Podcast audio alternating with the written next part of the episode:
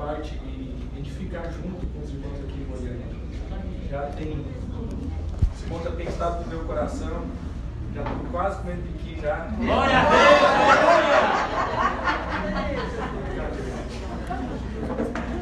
Mas vamos lá. A gente.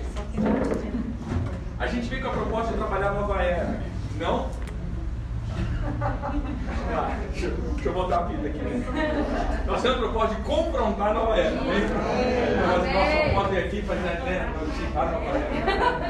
Nós viemos aqui confrontar esse espírito da nova era que é algo sutil, que tem entrado no meio do Evangelho, tem entrado no meio da igreja, tem entrado no meio do povo de Deus, desvirtuando algumas coisas imperceptivelmente. Esse é o problema dessa atmosfera.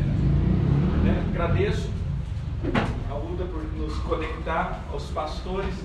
Primeira vez aí que a gente está se vendo, né? Mas vamos lá. Tá coisado?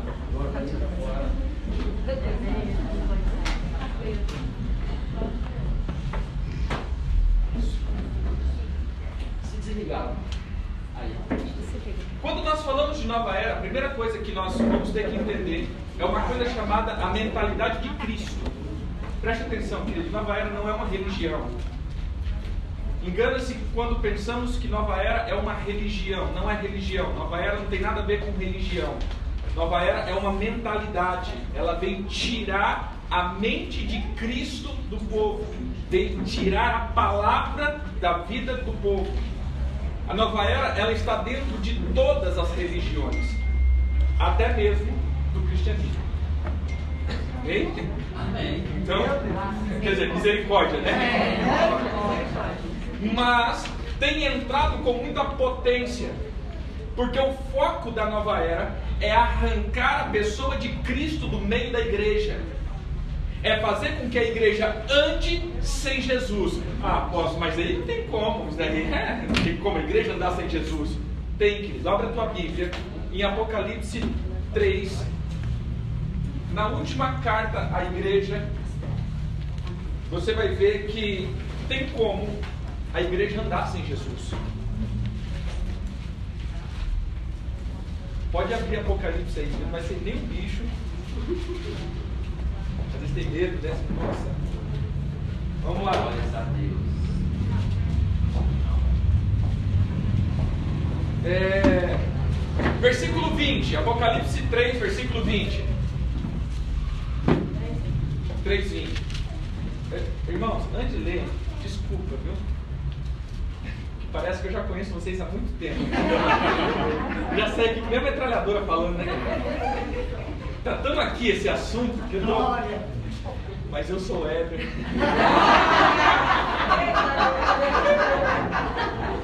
sou hétero. Aleluia! Sou casado com a Luciana. Muitos não conheciam minha esposa. Dá um oi aí. Tá.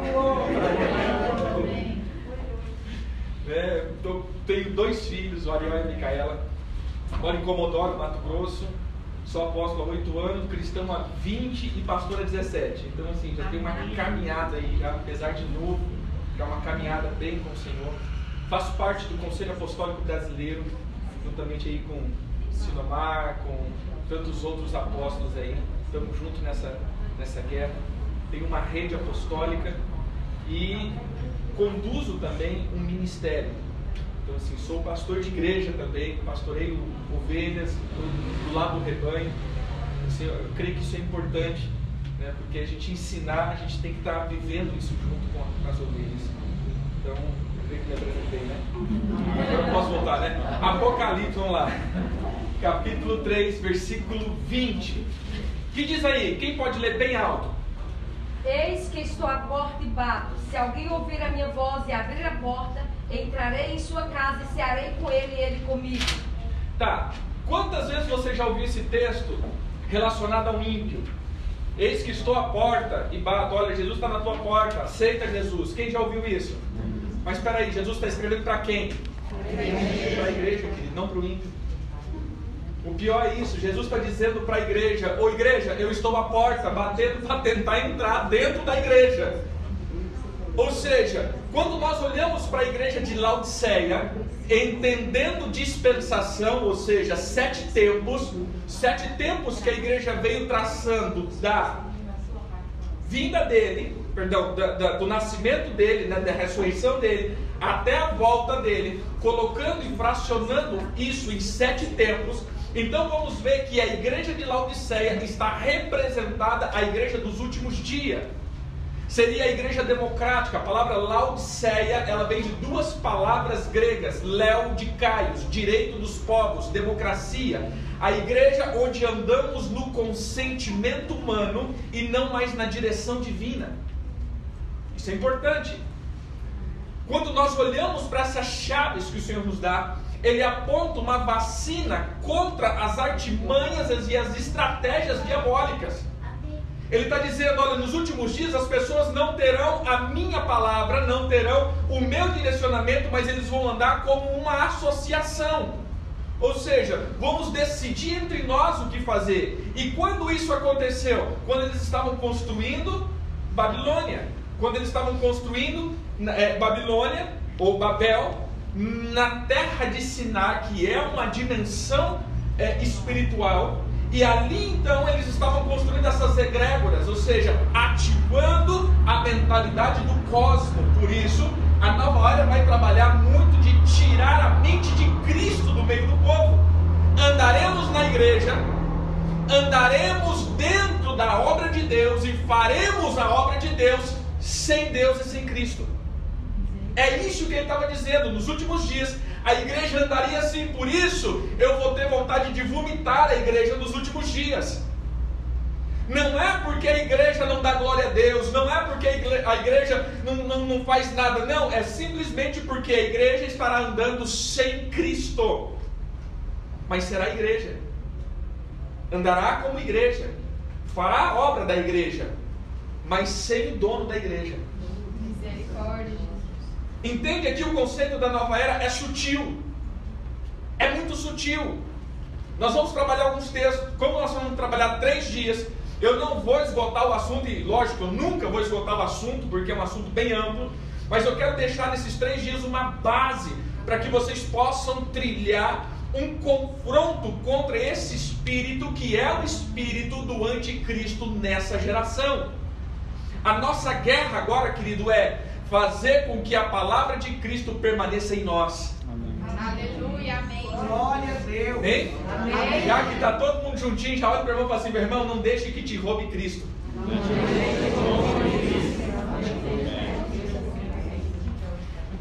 A gente vinha conversando sobre algo, e aqui eu coloco como sendo uma expressão desse século, sobre uma onda chamada positivismo. Olha como tem sido sutil a troca. O que é positivismo? Quando eu atuo pelo poder da alma. Então, vamos lá, irmão, você tem que ter fé. Não deve declarar, não, viu? Mas mais ou menos assim: declare três vezes, vai dar certo, vai dar certo, vai dar certo. Pense positivo, irmão, faz miguinha. Ou seja, vai dar certo. Você tem que pensar positivo, não pense negativo. Isso é nova era. Porque nova era vai trabalhar com vibrações. E aí você vai entender que a tua alma, ela atua em frequência. E segundo a nova era, ou seja, até mesmo as trevas, até mesmo as trevas, sabe a potencialização dos chamados para eles espíritos obsessores, que para nós é chamado de demônio mesmo, aqueles que incorporam. Zé Pilintra, a pomba que gira. Quem já ouviu falar desses demônios? Esse, para eles, são espíritos obsessores, ou seja, nem as trevas gostam deles. para você entender. Se você olhar para essas pessoas que de, de, de, é, difundem essa ideia, vocês vão, vocês vão ver falando assim: ó, vocês sempre vão ter que pensar positivo. Pense com alto astral, porque se você pensar negativamente, com mágoa, com ira, com raiva, você vai fluir numa frequência baixa, aonde os espíritos obsessores vão trabalhar. Isso é mentira? Não. Porque o próprio Cristo diz: Não deixe que o teu coração flua na raiz de amargura. Porque se você for para a raiz de amargura, você entrará em prisões dimensionais, a tua alma vai ser presa e você vai estar sendo atormentado pelos verdugos. O próprio Jesus diz isso: se você não perdoar, quem já, quem já ouviu essa palavra, né? Jesus fala assim: olha, tinha uma pessoa que devia, vou contextualizar, um milhão, e o patrão dele perdoa. E aí ele sai na, na frente, na, na, na rua, vamos colocar no nosso contexto, e havia uma pessoa que devia 100 reais para ele. E ele falou: Você vai ter que me pagar. E manda o cara para a cadeia por causa de 100 reais, sendo ele perdoado um milhão. O Senhor diz assim: Essa pessoa vai voltar e vai ser presa, até que ele pague os últimos centavos e será atormentado pelos verdugos, os espíritos torturadores.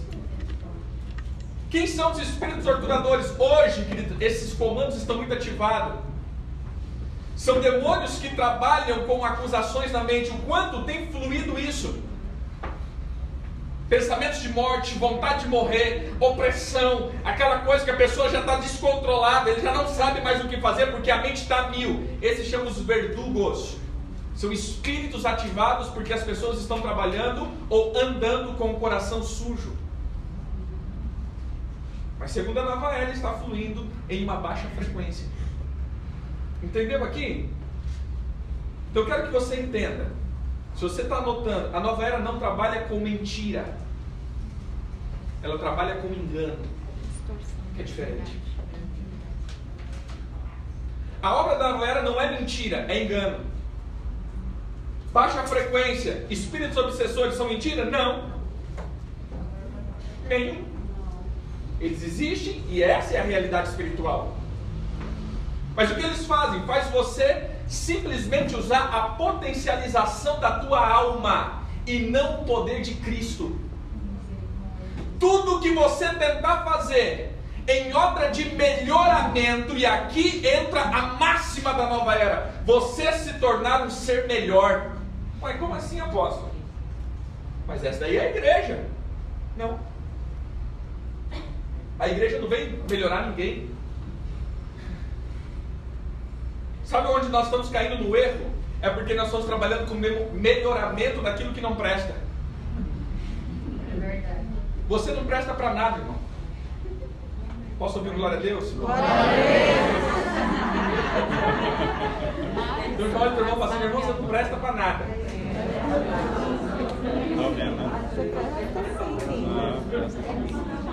Ou seja, o que é obra da nova era? É você pegar a tua velha natureza e tentar modificá-la para que ela seja uma velha natureza legal. A nova era é fazer com que a tua alma entre dentro de um melhoramento sem Cristo. Ou seja, eu me auto-justifico, eu me auto-conserto, eu consigo melhorar. Quem nunca ouviu isso? Não, o dia que eu melhorar, eu vou para a igreja. Querido, o dia que você melhorar, você não precisa ir para a igreja. Porque eu estou aqui é porque justamente eu não consigo fazer isso. E outra, eu não preciso melhorar. Desculpa os exemplos que às vezes eu vou, eu, eu vou dando, porque eu gosto de contextualizar bem claro. Mas é a mesma coisa, é, é, esses pensamentos que estamos fluindo, é a mesma coisa de você pegar uma caca, você sabe que é isso, e fazer ele uma caca bonita. Continua sendo caca. A obra de Cristo não é melhorar a tua velha natureza, mas é matá-la e ativar uma nova natureza. Cristo sempre vai ativar algo novo, ou seja, a obra de Cristo é matar a potência da tua alma e ativar o dom do Espírito. Por isso ele diz: o velho homem, o primeiro Adão, alma vivente, o segundo Adão, Cristo, espírito vivificante. Aleluia. Então a nova era ela vem tirando a potência transformadora de Cristo, ativando o melhoramento da tua alma. Você está com raiva, irmão? Conta até 10. Não, querido, você está com raiva? Vai para a cruz. Essa raiva vai ter que morrer. Amém. Glória a Deus. Entendeu aqui? Amém. Aleluia.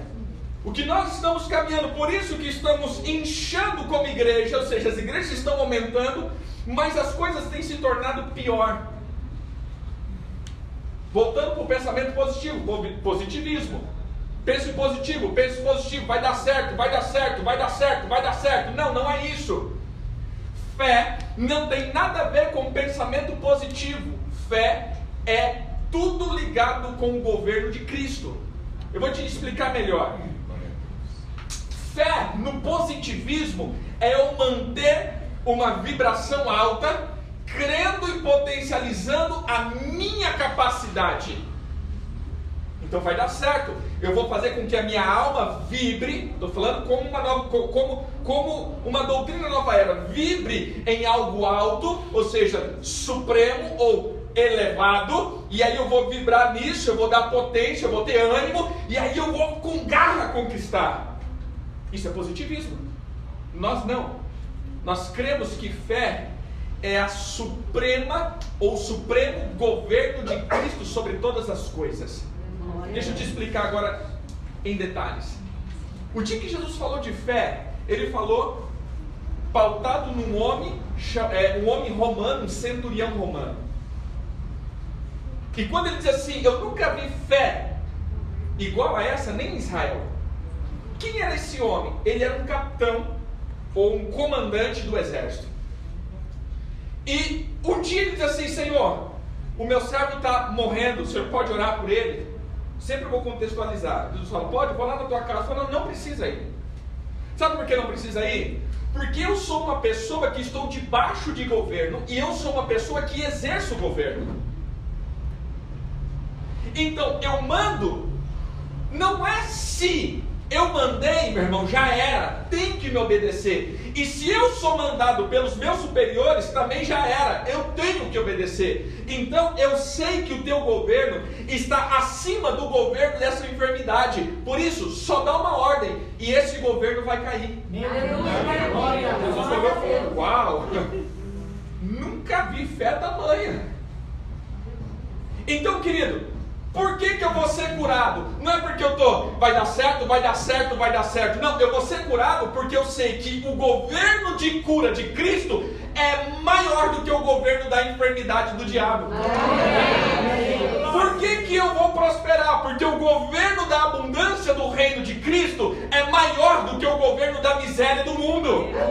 Porque eu sei que eu vou avançar, porque a obra do governo de Cristo é maior e subjugou a obra do governo das trevas. Tudo é governo. Por isso, fé não tem nada a ver com o meu pensamento, mas tem tudo a ver naquilo que eu creio como governo. Porque somos mais do que vencedores. Porque eu agora estou debaixo daquele que governa todas as coisas. Aleluia. Glória a Deus. Voltando para a nova era. Qual é o contexto da nova era? É fazer com que você já não ande mais no governo de Cristo, mas no poder natural. E é sutil isso. Muito sutil. Vamos lá.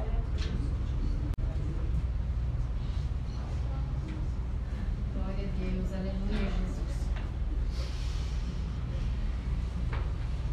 Vamos confrontar esse espírito. Existem três tipos de guerra. Eu preciso contextualizar você nisso. Primeiro tipo de guerra é a guerra terra. É a guerra contra os demônios que incorporam. Como eu disse aqui, para eles, os espíritos obsessores. Para nós, os demônios que controlam o homem. Lembre-se, todo demônio ele tem uma finalidade: trazer o comportamento e a identidade dele para dentro de nós. E aqui então já te contextualizo em outra coisa. Por isso o Senhor diz: se encha da glória de Cristo. Se encha da glória de Cristo. Se encha da glória de Cristo. Por que, que eu tenho que me encher de glória? A palavra glória no hebraico, kavod, peso, algo pesado. Mas a palavra glória no grego não tem nada a ver com peso. A palavra glória no grego é doxa, os pensamentos de Deus ao meu respeito. Amém, Jesus. Aleluia.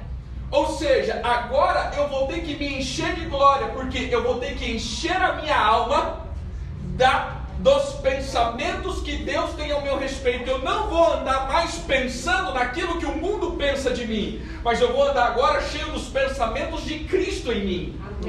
Eu vou me tornar semelhante a Ele. Por quê? Porque a obra demoníaca é fazer você se tornar semelhante aos demônios. Todo aquele que te possui te torna semelhante. E essa é a chave.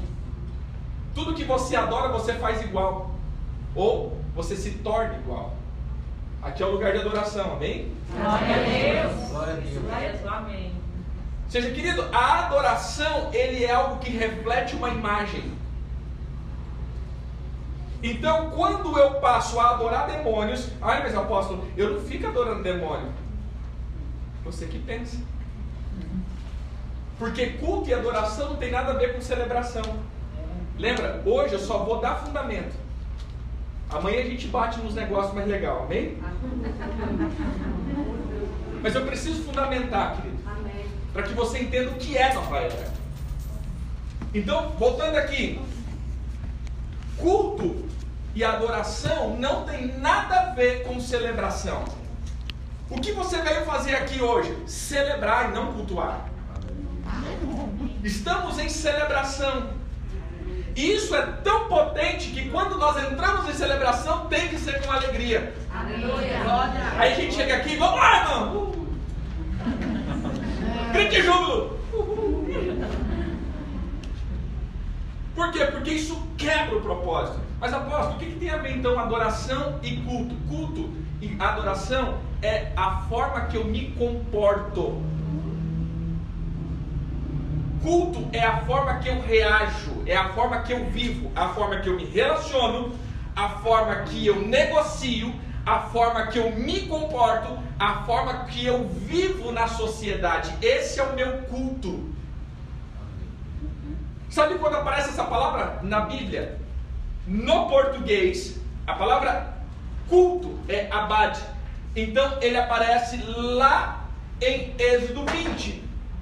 Não prestará culto a essas imagens. Mas a palavra grega, perdão, a palavra hebraica aparece a primeira vez em Gênesis, quando o Senhor diz: Adão, cultive essa terra. Então, quando Adão estava cuidando ou obedecendo Deus, ele estava fazendo o quê? Culto. Cultuando. Então, fala teu irmão: quando você acorda, Quando você acorda. quando você vai trabalhar, Quando você vai trabalhar. quando você se relaciona, Quando você se relaciona. esse é o teu culto. Esse é o seu culto. Glória. Glória a Deus. Deixa eu explicar melhor. Você acorda já chutando cachorro. Vai pra lá, infeliz. É. É.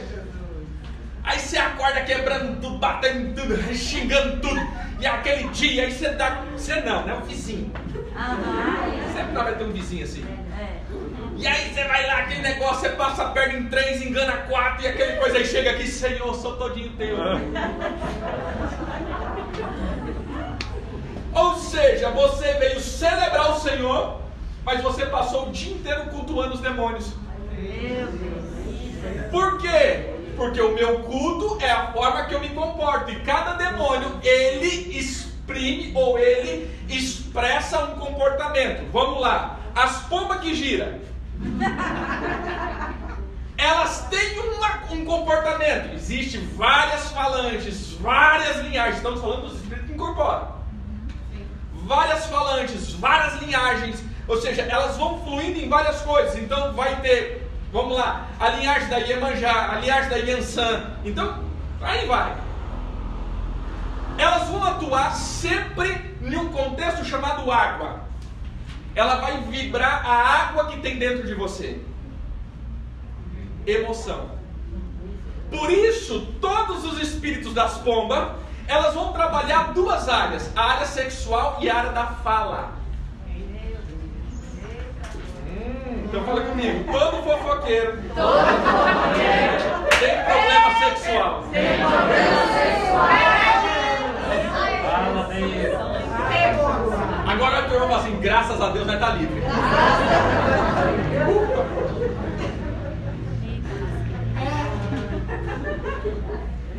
Ou seja, todas as pessoas que têm um problema na comunicação, de, de xingar, de coisa.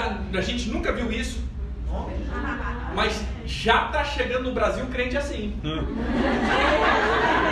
que tem aquele problema todo, você vai ver que ele vai ter um problemaço sério na intimidade dele. Meu Deus. Vamos lá. Quando? Por que, que eu estou dizendo isso, irmão? Eu sempre vou tocar, quando eu falo de libertação, eu toco nesse assunto. Porque tem muita gente querendo bater em capeta, É. mas não está fazendo serviço direito. Meu Deus. Só os casados aqui, viu? Solteiro segura o anjo. Vai orar muito. Ou seja, a pessoa vai lá bater, mas ele não está fluindo. E aí que a gente fala, as pombas, ela ativa quando a pessoa é solteira e esfria quando ela é casada. É a mesma pomba. A gente olha para o solteiro e fala assim, nossa, bando de pessoas impuras. Eu pergunto, irmão, qual foi o último dia? Faz dois meses, então você é impuro igual a ele. Posso ouvir um glória a Deus, Laura? Estou ajudando vocês, né?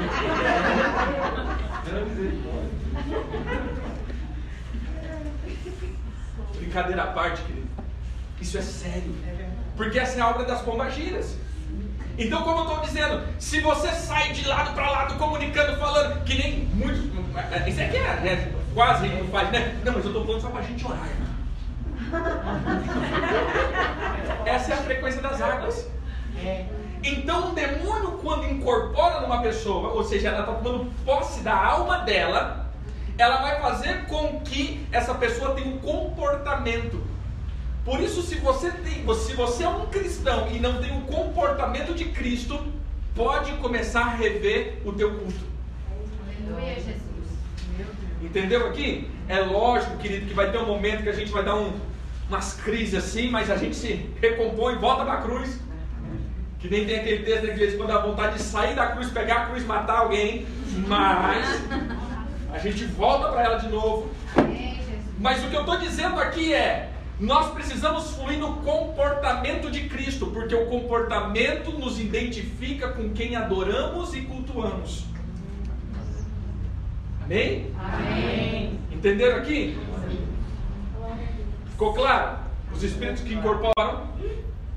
Então, os espíritos que incorporam sempre vão trazer identidade. Na verdade, todos, né? Todo, toda deidade vai trazer uma identidade, vai trazer uma cultura. Mas os que incorporam, eles manifestam fazendo a pessoa ser. Tudo bem. Existe um outro. O comando dos ares, os principados. Os principados são espíritos que atuam na Terra. Eles atuam na Terra, no planeta, mas eles atuam nos ares agora. Eles não entram. Eles trazem uma atmosfera ou eles trazem um- uma mentalidade. Aí já começamos a fluir para o que chamamos então nova era. Ele traz uma mentalidade. As pessoas começam então a agir na mentalidade. Isso é a nossa cultura. Toda cultura foi dado para o fim de um culto. Então o Senhor não quer brasileiros, espanhóis, japoneses ou qualquer um dentro da igreja. O Senhor quer cidadão do reino. Glória a Deus. O grande problema é que nós estamos culturalizando as nossas igrejas. Não, mas aqui é, para todo mundo é assim. Não, querido. Mas no reino não é assim. Porque agora nós temos uma cultura. Por quê? Porque estamos debaixo de um principado. Um príncipe chamado Jesus. Aleluia. Ele é o nosso príncipe, amém? Aleluia. Amém, queridos? Não que ele seja um espírito do ar, mas eu estou dizendo de um governo de um príncipe. Os principados eles vêm trazer, ou seja, eles não incorporam nas pessoas, mas eles fluem por comportamento cultural. Faz as pessoas então ter uma prática cultural e fluir nessa prática, e essa prática é enraizada com muitos cultos. Se nós vamos olhar para a cultura brasileira, pegamos o folclore. Toda criança vai aprender o folclore. Curupira, Saci. É algo cultural. Sabe quem é Curupira? Curupira é um dos comandos de Oxóssi, os espíritos das matas, que vem ter relação sexual com as mulheres. Eles também fluem no comando de Lilith. Mas é uma cultura, aprendemos sobre isso. É algo simples da cultura brasileira. São lendas. Não, gente, são demônios. Saci, a mula sem cabeça e tantos outros elementos culturais. E é isso que o Senhor Jesus estava dizendo. Perdão, o Senhor Deus estava dizendo lá na antiga aliança: quando vocês entrarem nessa terra, não façam o que eles fizeram, porque foi o que eles fizeram que fizeram com que eles fossem jogados da terra. Não é porque vocês é bom, é porque essas pessoas foram perversas. Eles entraram dentro de uma cultura, então não repita a cultura. E eu digo isso para vocês, queridos: vocês foram tirados do mundo. Amém. Mas mundo aqui não é planeta Terra, mundo é a cultura do mundo. Amém? Amém. Vocês foram arrancados dessa forma de pensar. E agora vocês estão fluindo num novo tipo de pensamento. Ao brasileiro, querido, você já não é mais brasileiro. Você não é brasileiro. Você é cidadão do reino. Você tem a nome do reino. Aleluia. Você tem que pensar como reino. Porque se assim não for, você está debaixo de um outro príncipe, a não ser é que não é um outro príncipe que não é Jesus. Bem? Amém. E o terceiro, estou resumindo bem, o cosmo, que é o que nós chamamos de trono. Então, espíritos da nova era, ou essa cultura, ou essa filosofia da nova era, que é o esoterismo, está ligado ao cosmo. São espíritos que não atuam na terra, por isso é mais difícil ainda de confrontá-los. Temos que ter um discernimento, porque esses espíritos nós não destruímos, nós nos livramos das frequências deles. Aqui está a chave. Eu não vou destruir esses, esses, esses seres. Um, porque eles não estão aqui embaixo, eles estão lá em cima. Eles atuam no segundo céu. E esses comandos fazem com que a humanidade vá sendo seduzida por eles. E interessante, querido, que normalmente quem atua dentro desse esoterismo da nova era, em muitos casos não são nem discipulados na terra. Agora você vai falar, agora ele pirou. Mas quem já mexeu sabe disso, né? É verdade. Eles são levados para uma outra dimensão para serem discipulados. Não é aqui.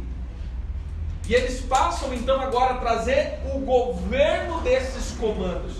Quem são esses apóstolos? Existem vários. Entre eles eu posso citar o signo dos zodíacos.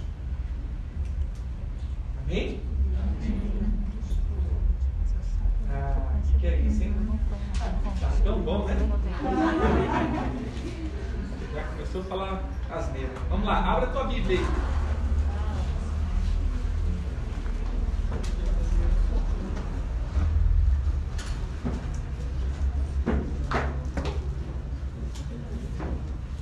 Abra em Jó. Eita, pô. 38.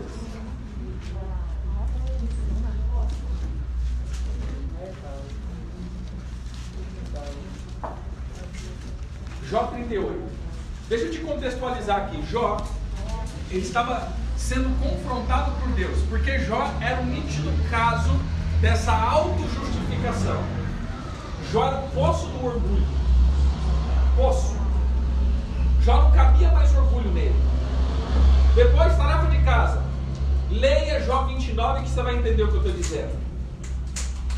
Jó, ele era um cara totalmente orgulhoso e ele tinha a sua autojustificação. Ele andava reto diante de Deus, sim, querido, mas lembra que eu falei que até mesmo a minha bondade não presta para Deus.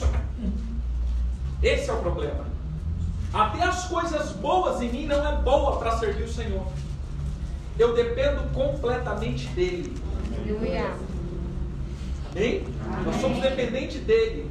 Amém. Porque senão, querido, nós iríamos ver que todas as outras religiões expressam bondade.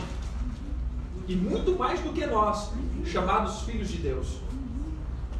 Eles fazem muito mais obras de bondade do que nós. Mas é a bondade da alma. É a bondade terrena. E isso não serve para Deus. Não é essa bondade que me justifica. E Jó está sendo confrontado. Deus estava confrontando a, a, obra do orgulho. Por isso você vai ver que Jó 38, Deus está falando com Jó. 39, Deus está falando com Jó. 40, Deus está falando com Jó. Mas no, em Jó 41, Deus está falando com Leviatã. Parece que Deus muda a conversa e bate em Leviatã. E Jó 31, versículo. Jó 41, versículo 34. Pode continuar no, no 38 aí. Depois só aí para vocês lerem em casa. O Senhor fala de Leviatã o quê? Fala assim: Ele é rei sobre todos os soberbos. Então, se você tem orgulho em você, querido, você tem um governante, um rei, chamado Leviatã. Para os íntimos, Leléu.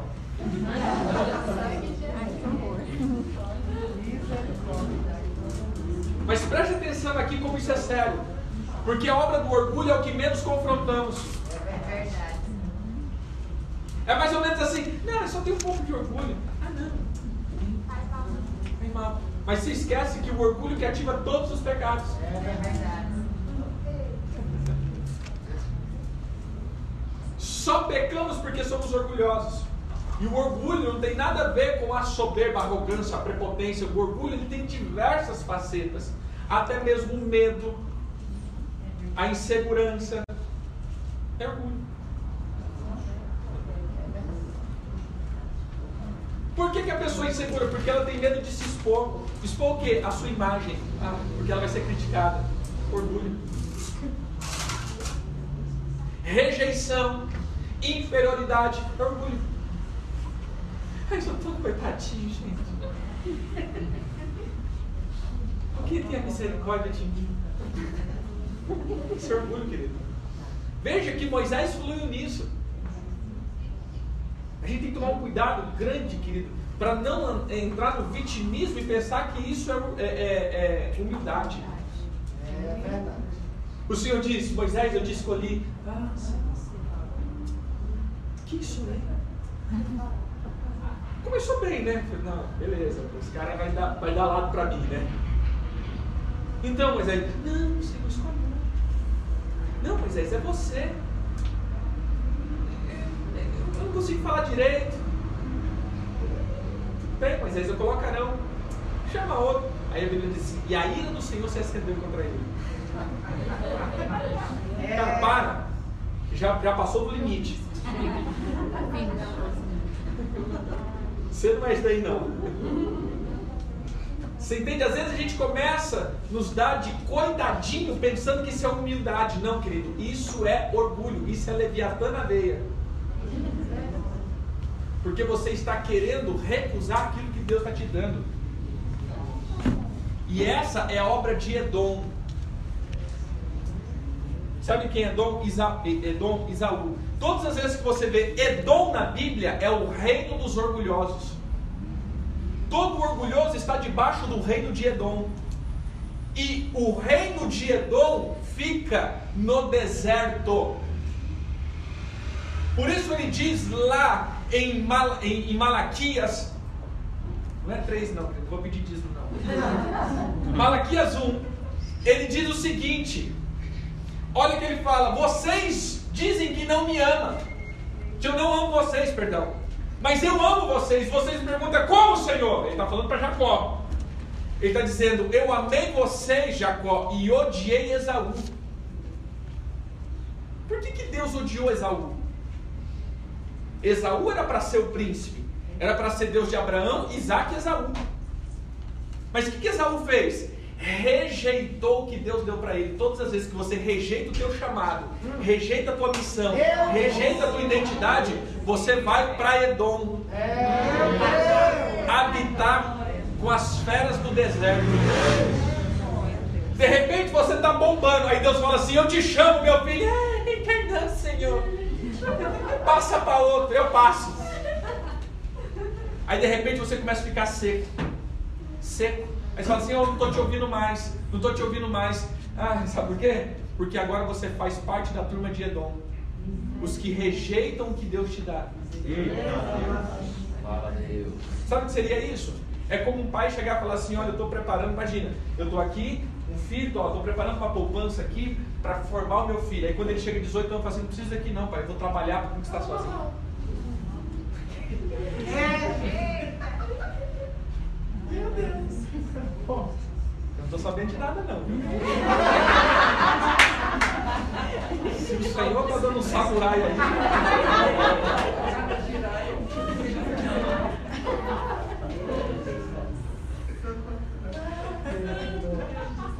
É mais ou menos isso. O Senhor diz assim: Eu te chamo para isso. Não, Senhor, eu não quero ser isso. Eu vou conseguir ser alguém na vida sozinho.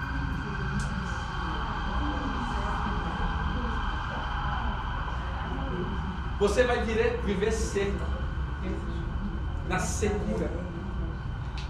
Por quê? Porque você rejeitou aquilo que Deus criou você para ser. Entendeu aqui? Não é que Deus quer o teu mal aí. Aí a gente já pensa em ministério. Gente, não, querido, isso aí, é, uns Deus chamou para ministério, outros Deus chamou para outra coisa. Aí você vai ter que depois a gente pode falar sobre as sete montanhas, ou seja, sete áreas de governo de Deus. Que é, é, é a gente só olha para a religião. Então quando fala assim, Deus tem um chamado, a única coisa que a gente pensa é ser pastor. Primeira coisa que ele vai ser pastor. Aí vai até o sinal da cruz, né? Fala? Você pastor não. Não, querido, às vezes Deus te chamou para ser um empresário. Deus, às vezes Deus te chamou para ser um professor. Porque são áreas de governo, comércio. Às vezes Deus te chamou para ser um político. Um governante justo. Para quebrar a injustiça. Por que está essa bagunça, querido, no governo? Porque os crentes, perdão, porque os filhos têm saído fora. Os que poderiam peitar ali e falar, olha, vou fazer diferente, o que não se contamina. Aí a gente deixa os que se contaminam. Às vezes Deus te chamou para o entretenimento. Para fazer coisas que vão bombardear a mídia. Então não só obra de pastores. Entendeu aqui? Amém. É interessante, depois se vocês puderem pesquisar, deve ter PDF, um livro chamado Profecia das Sete Montanhas. Indico para vocês. Indico. Então, voltando para cá, para a questão da nova era dos tronos, nós estamos falando então da obra de Leviatã. E Deus começa a sacudir Jó. Capítulo 38, versículo 31. Quem pode ler bem alto? Podes amarrar as maravilhosas constelações estelares, atar a Pleiade ou soltar os laços de ouro? O Senhor já aparece para Jó, dando uma burdoada nele, dizendo: Meu irmão, singe como o homem que eu vou falar com você. Quem é esse tolo que obscurece os meus conhecimentos? Simples assim, né? Deus já chega assim, dando bicudo, né? Fala, você não é o cara? Então fala comigo. Mas se veste como homem. E aí a gente vai conversar. Aí Deus começa só assim: onde você estava quando eu construí o universo inteiro? Aí Deus não sabe brincar, né?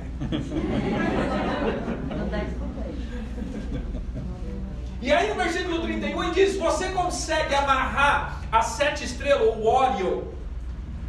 Você consegue colocar as duas ursas, a ursa menor e a ursa, menor, a ursa maior, ou seja, são as constelações. Você consegue fazer elas passear? Eu consigo. Mas olha o 32. Quem pode ler? Ou fazer sair as constelações a seu tempo e guiar a ursa com seus filhos? Espera aí, as constelações. Outra tradução. Ou fazer aparecer Opa, olha os bichinhos aí na tua Bíblia, nunca, né? acho que quase nunca ninguém viu isso daí, né? Ou fazer aparecer o signo dos zodíacos. Quem são os signos dos zodíacos? As constelações. Existem 12 constelações, querido. que é chamado de elíptica, é uma roda, ou seja, é um ciclo onde o Sol fica andando e onde ele passa nas 12 casas das 12 constelações. Então, isso que nós antigamente, quem já consultou o signo aqui? Levanta a mão. Anota a placa aí. A gente falava assim, nossa, era top. Vamos lá, quem já consultou? Levanta a mão. Batia ou não batia? Batia. Era em cima, meu irmão. Ah, batia assim. Aí quando nós governamos aprendendo que é mentira. É mentira. Não, nem é do diabo, é mentira. Não, que não é mentira, é verdade. Mas é engano. Eles não são seres que nos ajudam, são seres demoníacos que nos destroem. Entendeu aqui? E aí Deus estava falando para Jó, Jó, você consegue fazer eles aparecerem no seu devido tempo, ou seja, essas estrelas que a gente tanto fala, é aquelas estrelas errantes, é aquelas estrelas que jubilavam, mas deixou o Senhor quando Satanás com a sua cauda pegou uh, o exército celestial, ou seja, terça parte das estrelas do céu. E aí a gente pensa que é uma figura de linguagem. Não, querido, as estrelas são seres criados por Deus e não coisas. Mas a gente depois entra nisso. Senão vai bugar. Mas volta aqui. Olha o 33.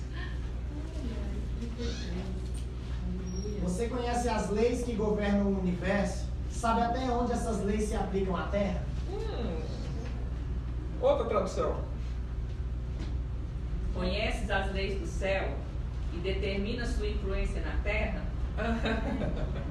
Peraí, Deus está falando do signo dos zodíacos, da ursa maior e menor, do Órion, dos sete estrelas, e ele diz assim: Você conhece como é regido isso e como eles governam a terra?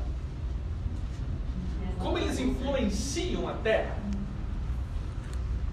Estão entendendo agora? A nova era vai trabalhar com a potencialização desses seres, trazendo eles para a terra, as frequências deles. Por isso você vai ver nas cidades, e essa cidade, querido, é o ponto-chave de trabalhar isso. Vocês têm que aprender isso já. Porque essa cidade é a cidade mística do Brasil. Aqui, Goiânia é um portal.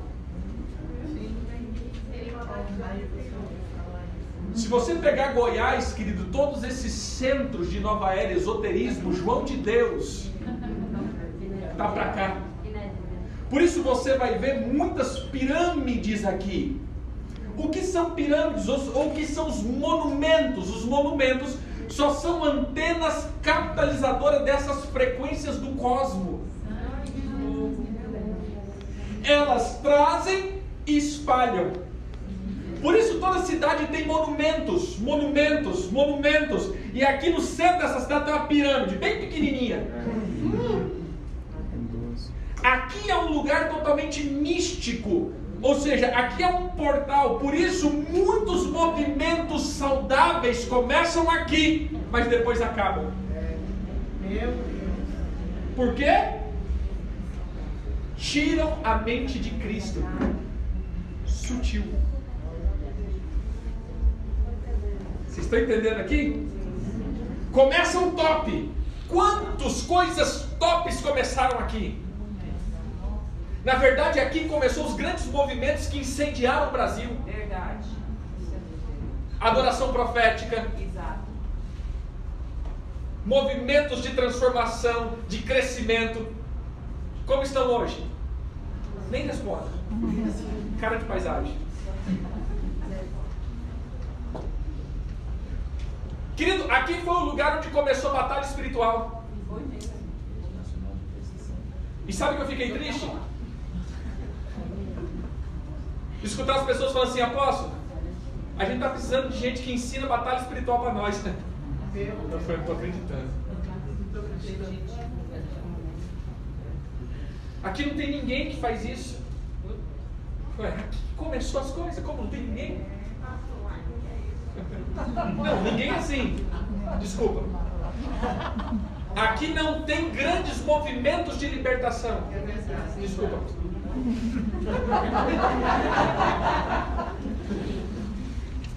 Ou seja, agora está sendo em, em, em. Assim, aqui começou o movimento e começou, agora está em pequenos grupos. Fragmentou. E quem fragmentou isso? Por que fragmentou? Você já parou para pensar? Por que, que essas coisas foram se deteriorando? Foram se derretendo? Você já parou para pensar por que isso foi se desvaindo? E de repente se viram numa coisa assim, fragmentada? Porque aqui tem o poder de fazer isso de tirar Cristo do centro e colocar o homem. De tirar o propósito e colocar o movimento. Esse é o movimento Nova Era. Faz com que as pessoas parem de olhar para Cristo e comecem a olhar para aqueles que Cristo está usando. Você entendeu? E quando a gente vê aqueles que Cristo está usando passam a ser ídolos, e a gente deixou Jesus. Por isso o Senhor agora está pegando, está é, é, é, fragmentando e está de novo ressurgindo, e está ressurgindo, está ressurgindo com muita potência, não só aqui, mas no Brasil inteiro. Porque eu creio, querido, que o avivamento não vai vir com grandes movimentos, mas vai vir em pequenos movimentos. Não estou dizendo que Deus não usa grandes coisas, eu estou dizendo, querido, que vai ser algo, algo sistêmico, algo é, é, é, é geral. Vai ser tanto debaixo de si, ou seja, vai ser algo que o Senhor está levantando organicamente as pessoas. Glória a Deus. Porque agora os grandes avivamentos não vai pautar, querido, em um movimento, mas vai pautar em Cristo no centro de todo mundo. Não vai ser a, a, aqueles movimentos de avivamento que nós vimos, por exemplo, o Azusa onde uma pessoa era o centro. Não, agora, querido, é os filhos. Para que a gente não olhe mais as pessoas e olhe Cristo. A nova era está tirando Jesus do meio da igreja. A nova era está tirando Jesus do meio da adoração. Dá para pensar nisso? Como nós estamos numa adoração totalmente afeminada. Sangue de Jesus. Hoje, hoje eu achei legal, né? Nessa época de guerra, né? Não, a gente precisa de novo. Desculpa a expressão aqui, mas pegar os machos, M-A-X-O-X-O, machos. Aquela adoração de guerra. Agora, não, Jesus, eu quero, Jesus, você está no teu colo de Jesus. Sim, querido, no meu momento de intimidade é uma coisa, mas em celebração nós temos que bater. Aleluia. Salmo 149. Quando os altos louvores estão na garganta dos filhos do Senhor, Ele me dá uma espada de dois gumes para sentenciar o inimigo. A adoração é a arma de sentença diabólica. Eu sentencio o diabo. Amém? Amém. Quando eu entro na verdadeira adoração, quando eu entro na verdadeira adoração, a obra diabólica é sentenciada. A obra diabólica é sentenciada. Nós precisamos bater. Mas nós estamos tirando Jesus por ele. Deixa eu dizer, querido, não sou daqueles que não tem. Eu estou dizendo que sutilmente estamos sendo roubados. Esses dias a gente falava com alguns irmãos. Começou, por exemplo, David Keelan, Antônio Cirilo, esses movimentos mas quando eles falavam dessa intimidade, eles estavam falando daquilo que eles viviam. Eram pessoas cheias de Cristo. Aí de repente entra outros que não tem nenhuma experiência com Cristo e vai na vibe. Aí vira alma, não espírito. E vai contagiando. E aí você vê aquele monte de alma.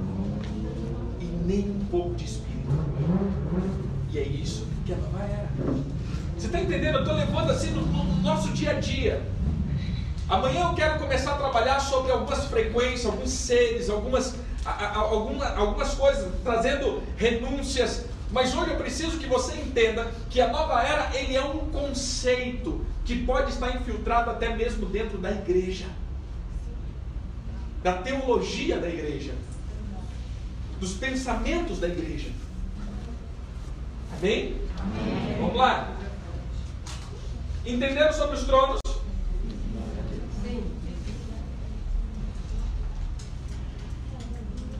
Então por isso tanto tanto essas é, tanto esses monumentos como eu estava dizendo. Às vezes aí a gente pergunta, apóstolo, mas como eles podem influenciar um cristão? Simples. Lembra? Nós estamos aqui trabalhando alma. Alma, ele vibra. A alma ela trabalha em frequência. Então preste atenção. O cosmos vibra. Antenas puxam essa vibração e distribuem essa vibração. E as almas, ou seja, pessoas que estão, estou dizendo assim num contexto bem claro, estão vibrando nessa mesma frequência que nem um rádio. Existem várias ondas, por isso 97,9, ou seja, é a dimensão dessa onda. E quando você pega o teu rádio e coloca ele para captar a onda 97, porque onda, onda, onda de rádio ela é, esse 97,9 é o tamanho dessa onda e a espessura dessa onda. Então ela trabalha, por exemplo, esse tamanho. E aí eu coloco no meu aparelho para ele captar só esse tamanho. Se eu colocar no 97,8, ele abaixou. Então eu pego uma outra frequência. 97,5 ele abaixou. Eu pego uma outra frequência. A nossa alma ele tem essa, esse poder de captar ou capetar essas frequências. E esse é o problema. Aí você pega aí uma pessoa que está bem. Ele está aqui, está bem. De repente ele vai em Abadiana e quer morrer. Eu quero morrer. Não sei, quero morrer. O que, que aconteceu? Do nada ele estava bem. Porque aquela vibração daquela cidade conectou com a alma dele. E ele começou a trabalhar aquilo, e de repente ele começou a ter um sentimento que ele não sabia. E começou a vir um trem doido, começou a dar uma coisada. E ele ficou todo coisado, falou, meu Deus, o que está acontecendo comigo? Você está capetando algumas ondas. Eu vou usar um termo aqui do apóstolo Maurício Marques, que ele sempre gosta de falar isso. A minha alma é um satélite. Perdão, uma antena. Existe dois satélites Jeová Sat e o Sataete.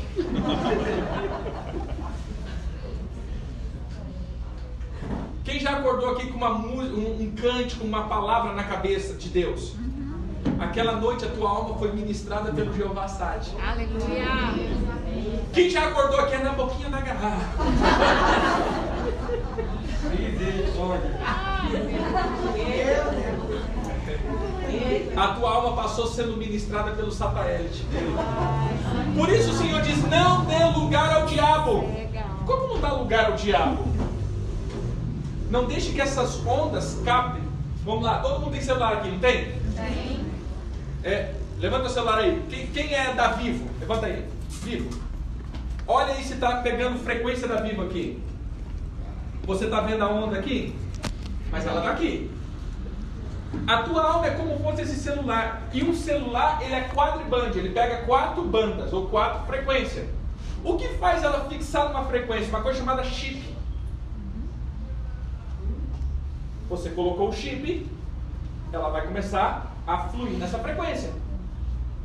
E todas as vezes, por exemplo, eu estou na estrada, está sem sinal, porque a frequência não está ali. Cheguei numa cidade, automaticamente ele já se conecta e começa a pegar os dados daquela frequência. Não é assim? É. Já começa a receber as informações. Por quê? Porque existe um satélite no cosmo ou no, no, no segundo céu, e esse satélite está mandando informação. Existe uma antena na cidade distribuindo esses sinais. Todas as vezes que você tem uma ferida na alma, é um chip.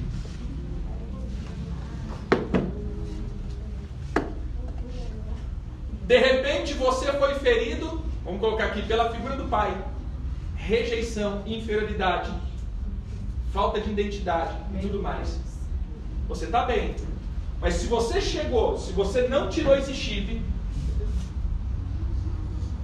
se você não tirou esse chip da tua alma, ou seja, você não quebrou, você não está deschipado, assim dizendo, quando você entrar num ambiente que tem um espírito que vibra na rejeição, você começa a sentir tristeza. Nossa, ninguém está olhando para mim. Você viu que aquele está olhando feio para mim? Quem, não manifesta não, só fica pensando.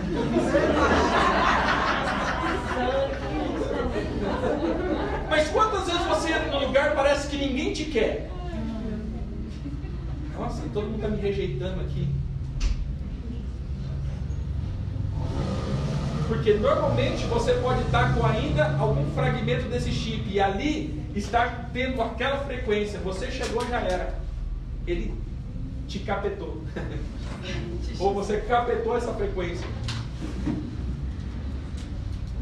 Sexualidade, exemplo, se está marcado por uma obra de, de, de, de marcas sexuais. E aí você chega num lugar, parece que fica atiçado sexualmente, né? Aquela, aquela coisa, aquele, aquele pensamento começa a fluir, você fala, meu Deus do céu. Porque pode ter ainda alguma conexão, e ali está vibrando naquele lugar. Está vibrando dessa frequência. Se você pegar, por exemplo, Nova Era, querido, você pode fazer para experimentar, mas não vai ouvir, pelo amor de Deus. Mas você coloca aí frequência da cura. YouTube, frequência da cura. Aí você vai ver 580 e pouco, não sei se é isso, 580 e pouco, frequência da cura. Aí vem aquela, aquele sonzinho. Aí o pessoal fica ouvindo. Que são os mantras. Ah, é relaxamento, não é relaxamento. Você está vibrando na frequência do cosmos, fazendo com que a tua alma seja aberta nessa frequência. Meu Deus. Entendeu aqui agora? Isso é nova era purinho. E tem crente fazendo isso. Meu Deus. Pula, querido, essa parte, pula.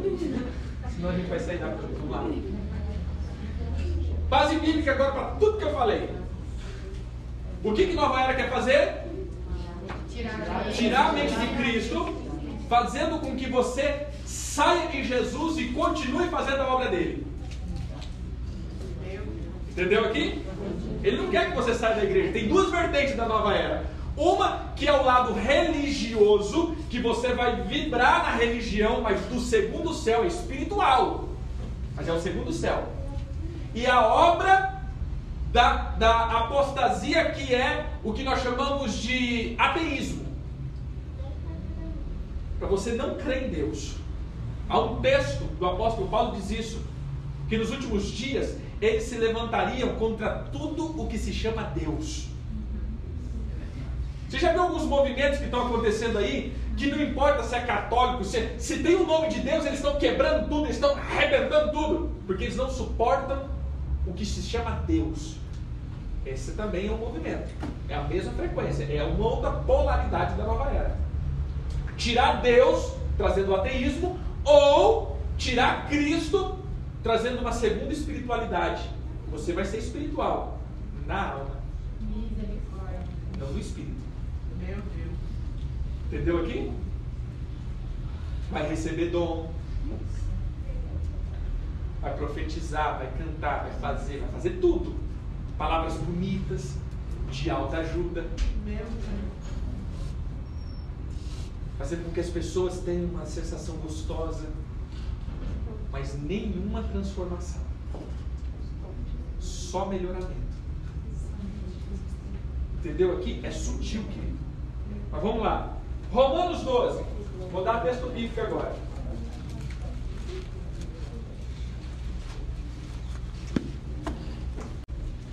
Não vos conformeis com este século, mundo.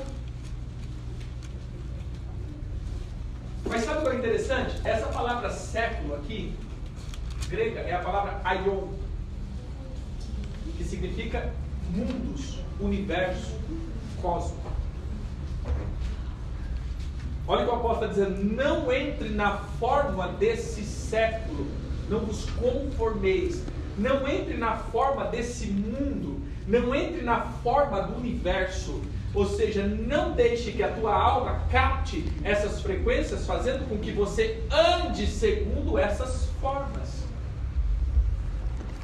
Mas transformai-vos pela renovação da vossa mente, para que experimenteis qual seja boa, agradável e perfeita vontade de Deus. Eu só vou saber o quanto Deus é bom, o quanto Deus é perfeito e quanto Deus tem coisas agradáveis depois que eu transformar a minha mente.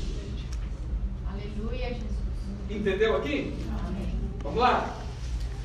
Olha 2 Coríntios 4, 4. Isso daqui é, é tipo assim, sério o que eu estou dizendo aqui. Dos quais o Deus desse século, século é o quê? Mundo, cosmo, universo. Ou seja, o Deus que atua no segundo céu, ele cegou o que, querido? E o que é entendimento? A mente, a alma. Ele torna a alma das pessoas cegas. Mas cegas para quê? Para que não lhes resplandeça a luz do da glória de Cristo. Ou seja, o Deus que atua nesse cosmo, eles têm pegado a alma das pessoas, nova era, fazendo com que essas pessoas até mesmo ande com Jesus sem conhecer Jesus. Eles fluam em Jesus, mas a luz, ou seja, a revelação de Cristo não flui transformando a alma deles. Eles estão dentro da igreja, mas eles nunca serão transformados pela luz do Evangelho da Glória, dos pensamentos.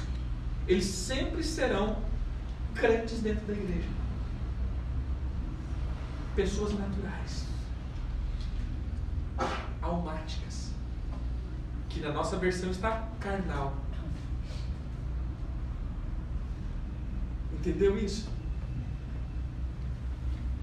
Eu lembro que esses há uns, uns três anos atrás, nós começamos a trabalhar é, a parte jurídica da igreja, né?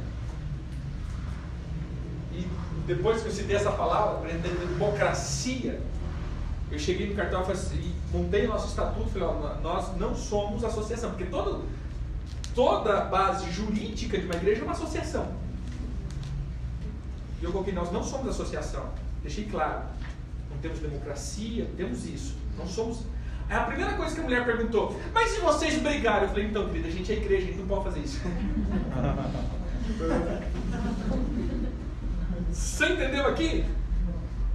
Por quê? Porque o mundo já sabe que nós brigamos, nós, nós arrebenta tudo. Então tem que ter lei que ampare tudo isso. Mas por que isso tem no meio da igreja? Em outras, no nosso meio nunca tem, graças a Deus. Porque é um monte de gente que atua na alma e não no espírito. São um monte de gente da velha natureza e não novas naturezas. Beleza, olha essa imagem aqui, estou terminando. Primeiro céu, segundo céu, terceiro céu. Amém? Amém. O meu espírito está na onde? Por isso, só os cristãos podem se conectar com Deus. Só os filhos, só os nascidos de novo. Por que, que parece que é, é, algo não, não, não se conecta comigo? Porque somente o meu espírito, Deus é espírito, e importa aqueles que o adorem, adorem em Espírito. Então fala teu irmão, Deus não fala com a tua alma. Deus não fala com a tua alma. Deus. Mas o fogo que está no teu espírito vai para a tua alma. Aleluia. Ou seja, os dons, olha aqui, querido, os dons, ele é ativado no espírito e os frutos é a transformação da minha alma. Aleluias. Por isso que vai contar para Deus não é o tanto de dom que você tem, mas é o tanto de fruto. Meu Deus. Entendeu aqui? Porque dom é de Deus para Deus, está lá no Espírito. e o espírito de todo mundo volta para Deus. Aleluia. Até os mortos. Porque o espírito daqueles que não entraram em Cristo estão mortos e voltarão para Deus. Agora a alma que vai receber juízo. Então a alma que não for transformada pelo poder de, do Espírito, que é os frutos, essa recebe sentença. Querido, então não é o tanto que você faz para Deus, mas é o tanto que Deus fez em você. Aleluia. Aqui é a chave do negócio. Quando meu espírito está lá em Cristo, está fluindo, ou seja, aí vem o poder na minha alma transformando ela. Se eu era, é, é, como diz o apóstolo Paulo, se eu roubava, agora eu não roubo mais. Se eu mentia, agora eu não minto mais. Por quê? Porque eu atuava segundo o espírito desse século e agora, segundo os frutos do Espírito de Deus. Glória. A minha alma está sendo transformada. Amém? Amém. Beleza, a minha alma então atua na onde? No segundo céu. E o meu corpo? No primeiro céu. Eu tenho que entender isso. Por quê, querido? Porque a galera da nova era, ele tem alma. Ele não tem espírito vivo, mas ele tem alma. E por isso eles são espirituais. Mas espiritual segundo o Deus desse século. É muito espiritual. Vocês estão entendendo aqui? E se você pegar toda a obra da nova era, é fazer com que o teu corpo seja a antena que capta as frequências que vêm da alma. Por isso, eles vão abrir uma coisa chamada chakra. O que é os chakras? É os pontos do teu corpo que fluem vibrando na tua alma. Peraí, aposta, agora deu. Ih, fogo. Deixa eu te explicar um pouco melhor. Meu corpo, a minha alma e meu espírito estão interligados. Eles não são separados. Eles têm um, um, um, um ativador. E quais são os ativadores do meu corpo para minha alma? As minhas glândulas. Por isso, no culto levítico, Deus proibiu eles comerem glândulas: coração, fígado, baço, rim, é, é, é, como diz, gordura do rim, como ele diz, a gordura, o sangue. Porque esses são os que produzem os hormônios. E os hormônios é aquilo que ativa a minha alma. É o, a energia que potencializa a minha alma. Entendeu aqui? Comi um chocolate, carne, mas me dá uma sensação gostosa. Alma. Mas como eu como algo e fico feliz? Quem já ficou sem comer aqui e ficou bravo? Crente tem disso. Graças a Deus ninguém gritou como eu estou agora, né? Você não está acabando. Mas assim, irmãos, comece a entender que quando eu como algo, isso é produzido na, na, nas, minhas, nos meus, nas minhas glândulas, produzindo hormônio, isso ativando a minha alma. Por isso tem depressão, exemplo, que é causado por hormônios ou por falta de substância. Por isso o apóstolo, ou seja, a reunião apostólica de Atos 15, eles traz para a igreja duas coisas: sangue e comida sacrificada ao ídolo. Duas coisas que era para se abster. Por que não comer comida sacrificada aos ídolos? Porque essa, essas frequências demoníacas entrariam no meu corpo, ativaria as minhas glândulas e afetaria minha alma. Hum. Por que o Senhor proibiu comer a gordura em cima do rim? Porque depois de muitos anos descobrindo que essa gordurinha chama suprarrenal. É onde constrói ou onde produz serotonina, sentimento de bem-estar. Então, todas as vezes, queridos, que trabalham com libertação, começa a vir uma tristeza, pode arrancar algumas flechinhas nos rins.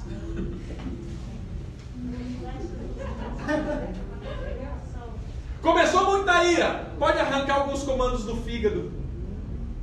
Quem já ficou muito nervoso? Uma vez na vida. que depois deu um embrulho no estômago.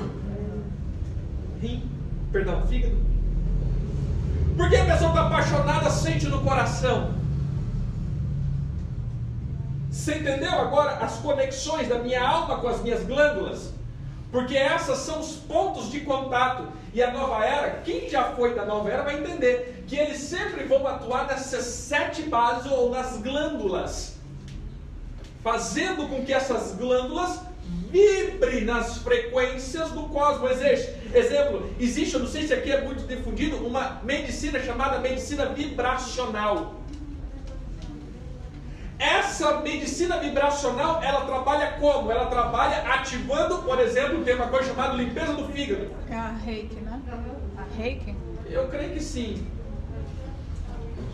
Que você vai passar então a limpar o teu fígado, mas vai pesquisar, querido, o autor disso. É da Sextante? Acho que é da Sextante. Toda obra dessa, dessa, dessa editora é tudo nova era e satanismo. Procura. Procura assim, limpeza do fígado. Você vai ver um fígado com o universo todo assim. Aí você vai procurar, o autor é indiano, quem está produzindo no Brasil é um cara que estudou medicina vibracional. O que é medicina vibracional? Ele diz assim, porque o mundo ele vibra na Terra. Jó 38, 2, 32. E quando eu alinho o meu corpo, as minhas glândulas, a mesma frequência do universo, eu recebo cura. Apóstolo, você está dizendo então que eu não posso fazer esse negócio saudável? Não, não estou dizendo isso, mas estou dizendo que você pode comer saudável e não entrar nesse prego dela. Amém. Amém. É uma dica.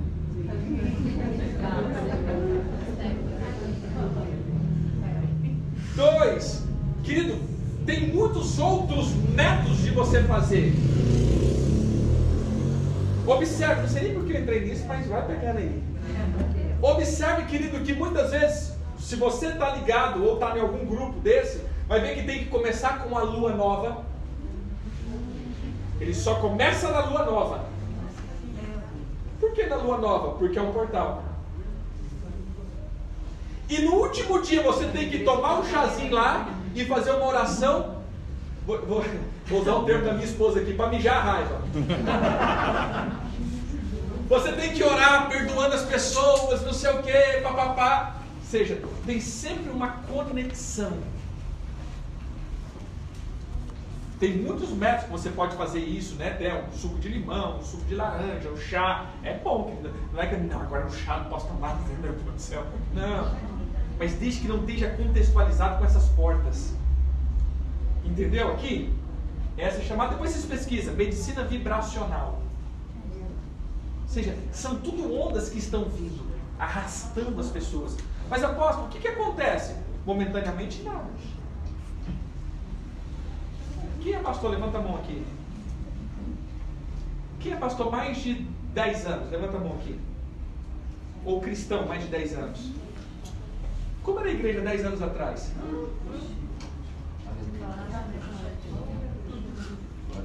Querido, o que, que mudou no meio da igreja?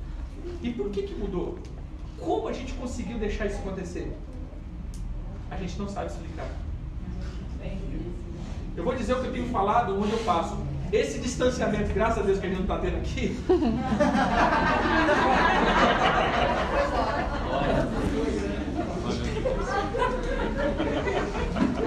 Mas vamos lá. Mas graças a Deus mesmo. Essa coisa que a gente está tendo, a gente não vai sentir agora. Agora está todo mundo com saudade da igreja. Entre aspas, né? Ai, pastor, quando vai ter culto, pastor? Estou doido para ver igreja. Aí, pode ir. Aí não vem. Só os pastores entendem esse código, né? Mas tudo bem.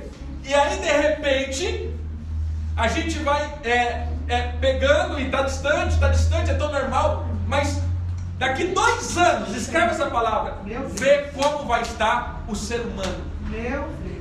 Querido, isso é uma onda. E essa onda vai produzindo em nós. É lenta. Olha para a igreja do ano 2000 e para a igreja do ano 2020. se perdeu de uma tal maneira, mas como? Lentamente. A gente não percebeu suas frequências. Porque em 2000 começou o que é chamado Nova Era, a Era de Aquários. E Aquários não tem nada a ver com água, tem a ver com ar, mentalidade. A mentalidade das pessoas foram totalmente deturpada. As pessoas estão totalmente fora de Cristo e dentro da igreja. Escreva daqui dois anos, três anos. Muitos templos se fechando porque já não tem mais gente. Porque as pessoas agora ficaram em casa. E aí vem o apóstolo Paulo dizendo: Timóteo, deixa eu te falar uma coisa. Nos últimos tempos, nós teremos tempos difíceis. Porque as pessoas serão arrogantes, amantes de si mesmo, egoístas. Jactanciosos. Ah, irmão. Sabe o que é jactancioso? É o ato de jactar.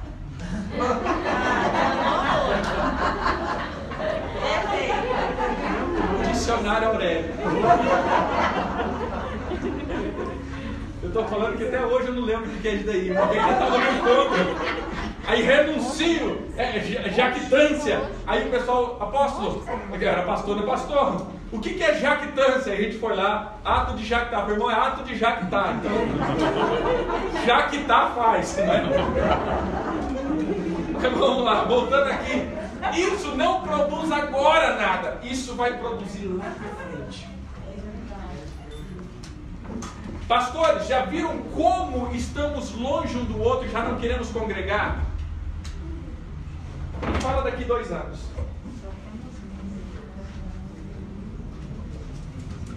Beleza? Fala comigo. O meu espírito se relaciona com Deus. O meu espírito se relaciona com Deus. A minha alma se relaciona com o cosmo. A minha alma se relaciona com o cosmo. E o meu corpo se relaciona com a terra. E o meu corpo se relaciona com a terra. Por que, que eu preciso da armadura de Deus, querido? Porque a armadura de Deus pega aqui. Cada parte do meu corpo e da minha alma é revestida para não vibrar nessas frequências. Aleluia. Por quê? Porque o meu espírito não precisa entrar em guerra. Meu espírito está pronto. Está no terceiro céu. Lá não tem guerra, querido. Mas a minha alma está constantemente em guerra. Aí você vai ver, por exemplo, o cinturão da verdade. Pega essa área, o chamado primeiro chakra. O coraça da justiça. Pega os outros três chakras. E depois. Jactancioso. O arrogante. Agora não esqueça mais, pelo amor de Deus. É, e o capacete, ele coloca em proteção esses três aqui, esses outros dois, ou seja, os sete pontos. A gente vai pegar dois aqui, três aqui e três aqui.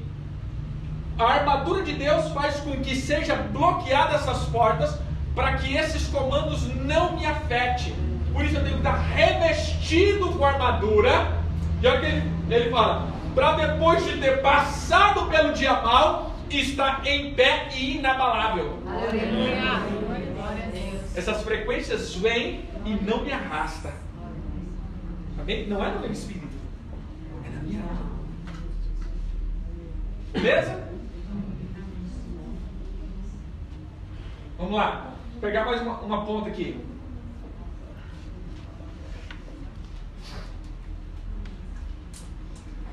Abra aí, 2 Tessalonicenses 2:1. Só vou dar mais dois textos e a gente vai orar.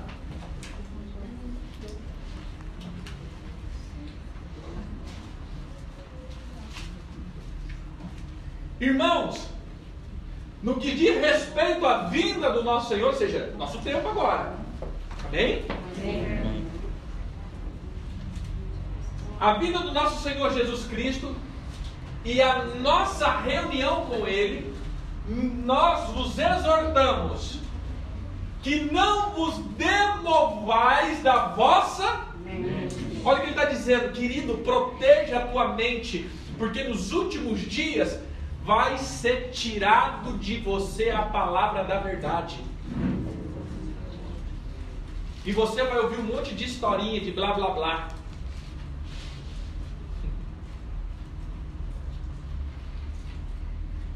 Com facilidade, nem vos perturbeis, quer por espírito, ou seja, por revelações espirituais, que não é o terceiro céu, mas no segundo, quer por palavra, quer por epístola,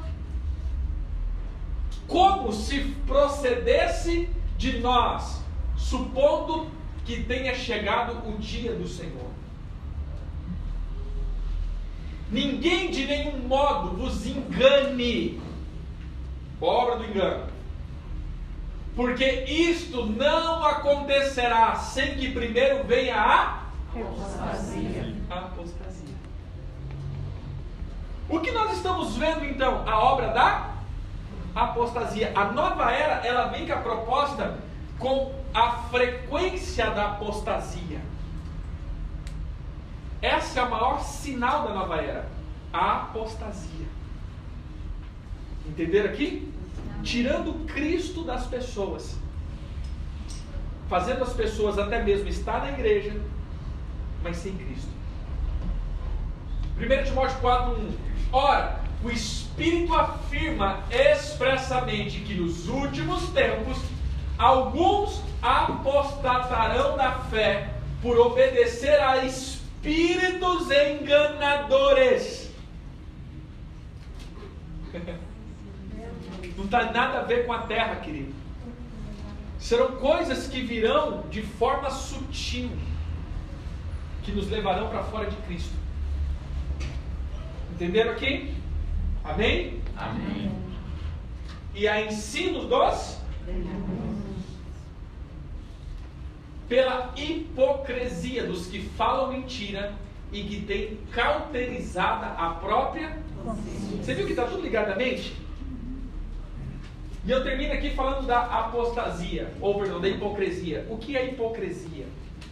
Porque hipocrisia foi algo que Jesus nos pediu para não fluir nela. Quando ele fala assim: Eu vos peço, não vos é, misturai com o fermento dos fariseus, que é Hipocrisia. a hipocrisia. A palavra hipocrisia aqui, ela significa dar uma resposta a alguém segundo o conceito de outro.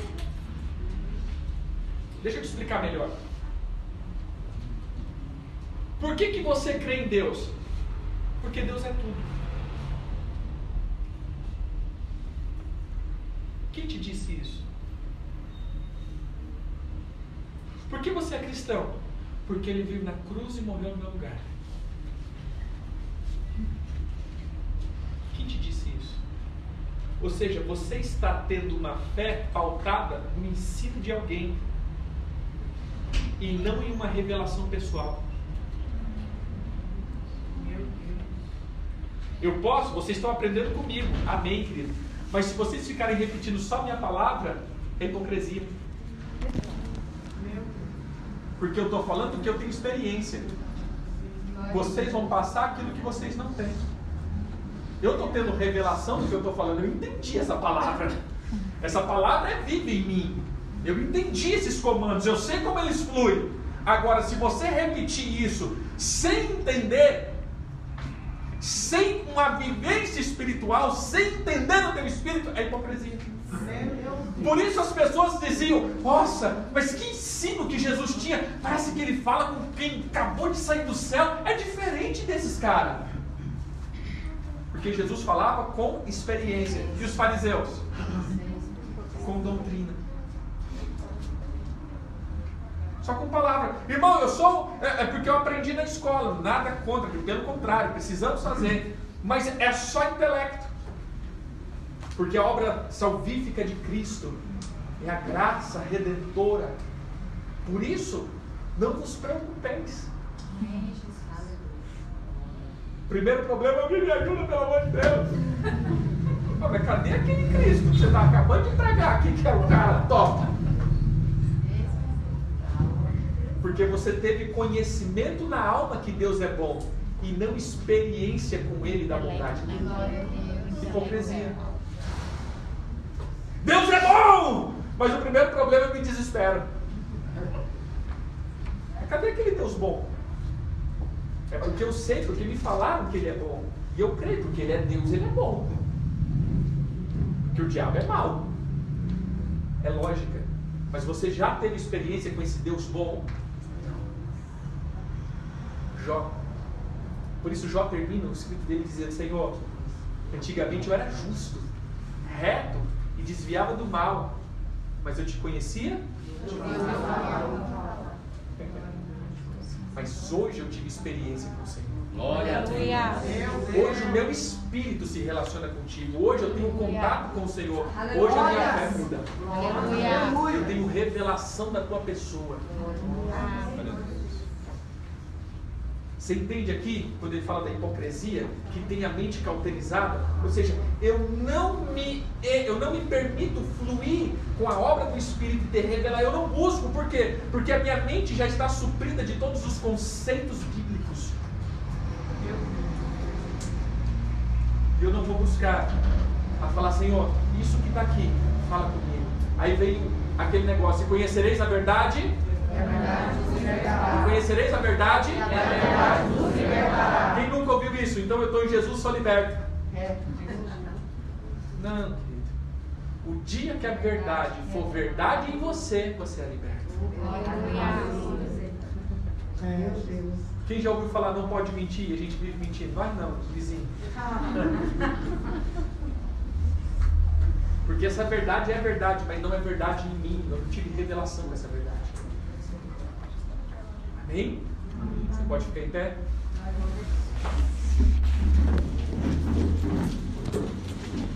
Thank